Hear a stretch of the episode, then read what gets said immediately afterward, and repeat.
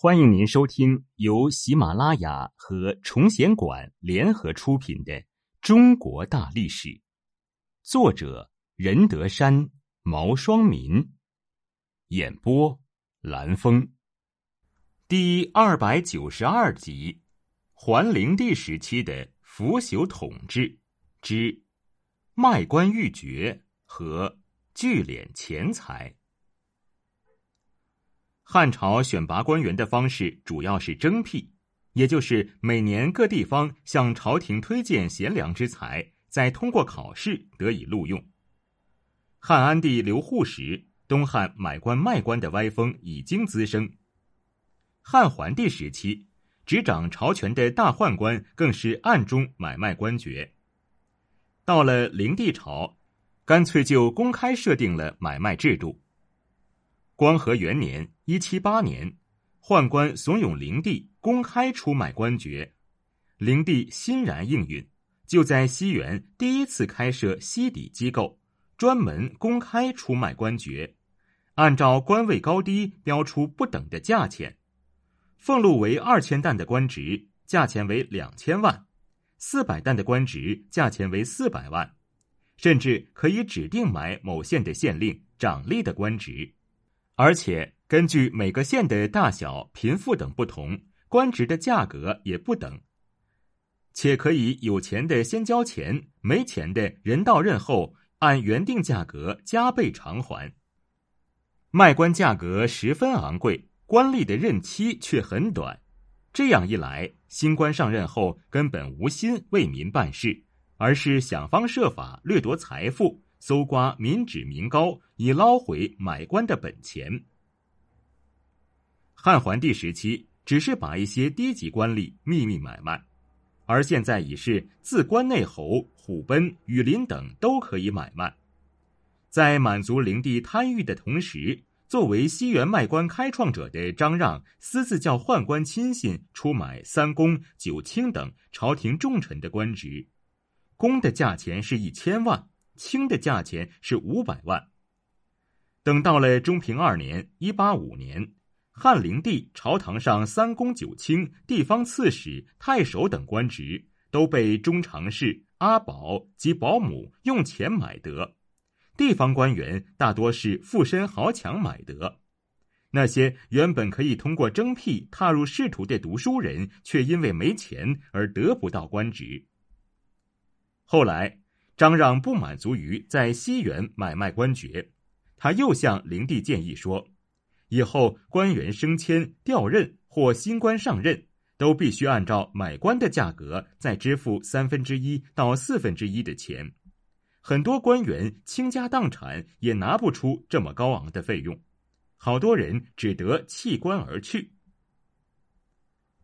灵帝和张让等人肆无忌惮的买卖官职。使得本来已经很尖锐的宦官与官僚、太学生之间的矛盾进一步激化了。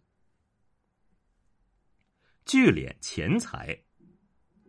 光和三年（一八零年），沉迷于吃喝玩乐和赚钱乐趣中的汉灵帝刘宏已经二十七岁，他不满于现有的皇家园林，决定建造新院。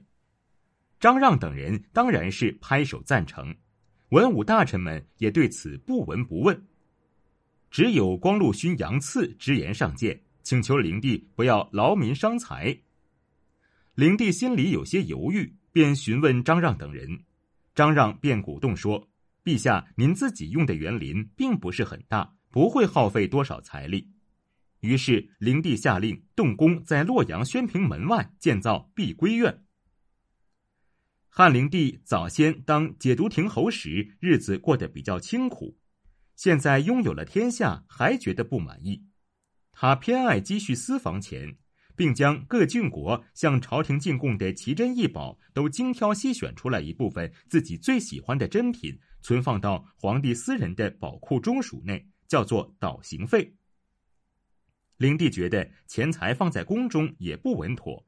遂派人回到何建老家购买良田，建造府邸。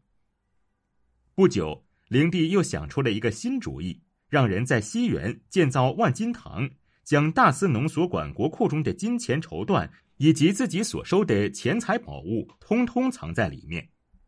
之后，灵帝为了更稳妥，干脆将自己的巨额私房钱分别寄存在他最宠信的宦官张让、赵忠等人家中，每家寄存几千万钱不等。中常侍吕强上书规劝说：“全天下的财富无不生于阴阳，皆归陛下您所有，这难道还有公私之分吗？”可视钱如命的灵帝根本听不进去，还是横征暴敛，东藏西放。光和四年（一八一年），汉灵帝在后宫中待腻了，便提出要微服私访。张让、赵忠一听，根本不敢让灵帝出宫亲眼看到他们那些愚智的府邸，而要拦住灵帝，对张让而言再容易不过了。他告诉灵帝，近来京城盗贼猖獗，恐怕外出有危险。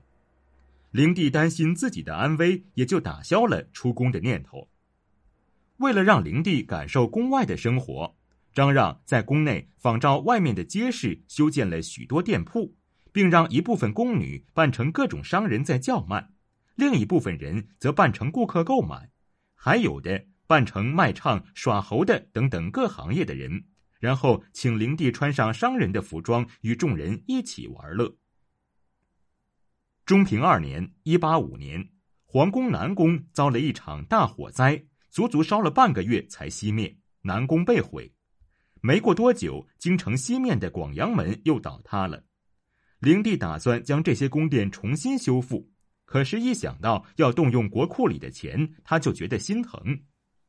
张让明白灵帝的心思，就提议说：“现在国用不足，但修复宫殿也是大事，不可不为，请陛下命令加征全国耕地的田税，每亩十钱。”那样就足够用来修复南宫的了。灵帝一听说不用动自己的钱财，当然喜出望外，遂令各州郡除了正常赋税之外，每亩多上缴十钱，用以修缮宫殿。而各级地方官员借此名义，往往多收钱财以中饱私囊，这就更加重了普通百姓的负担。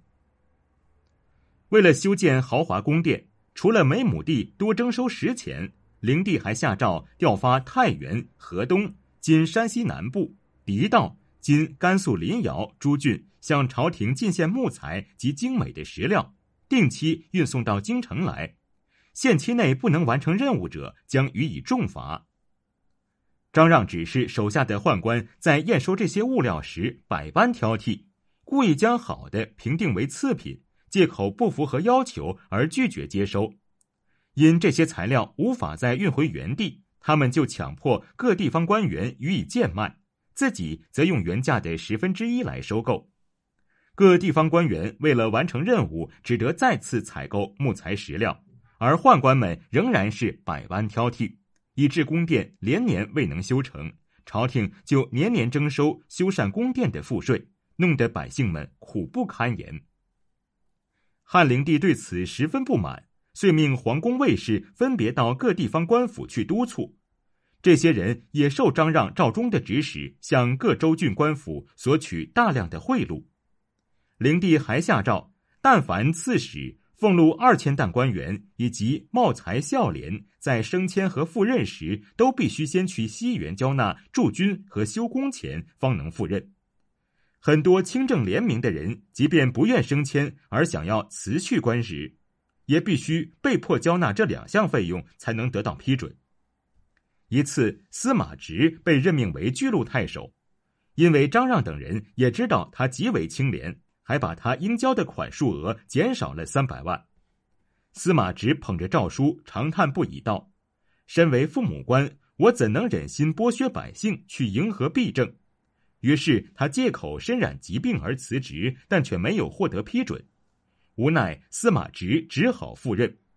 在他途经孟津时，详细直率的写了一份陈述当朝各种弊政的奏章，送给灵帝，随后就服毒自尽了。灵帝读了奏章之后，大为震动，遂下诏暂时停止征收修宫钱。中平三年（一八六年），贪得无厌的灵帝还是觉得自己的钱财太少。这时，张让又想出了一个新主意。他怂恿灵帝下诏铸制新货币，四出文钱。汉朝多年来通行的都是五铢钱，而新型的四出文钱比五铢钱小，但充五铢钱使用。这样一来，不仅朝廷变相搜刮了天下的财富，而张让等宦官也借此大赚了一笔。在昏聩荒淫的汉灵帝带动下，再加上宦官上下弄权，文武大臣也无心于国事，纷纷热衷于聚敛钱财，沉醉于奢靡的风气之中。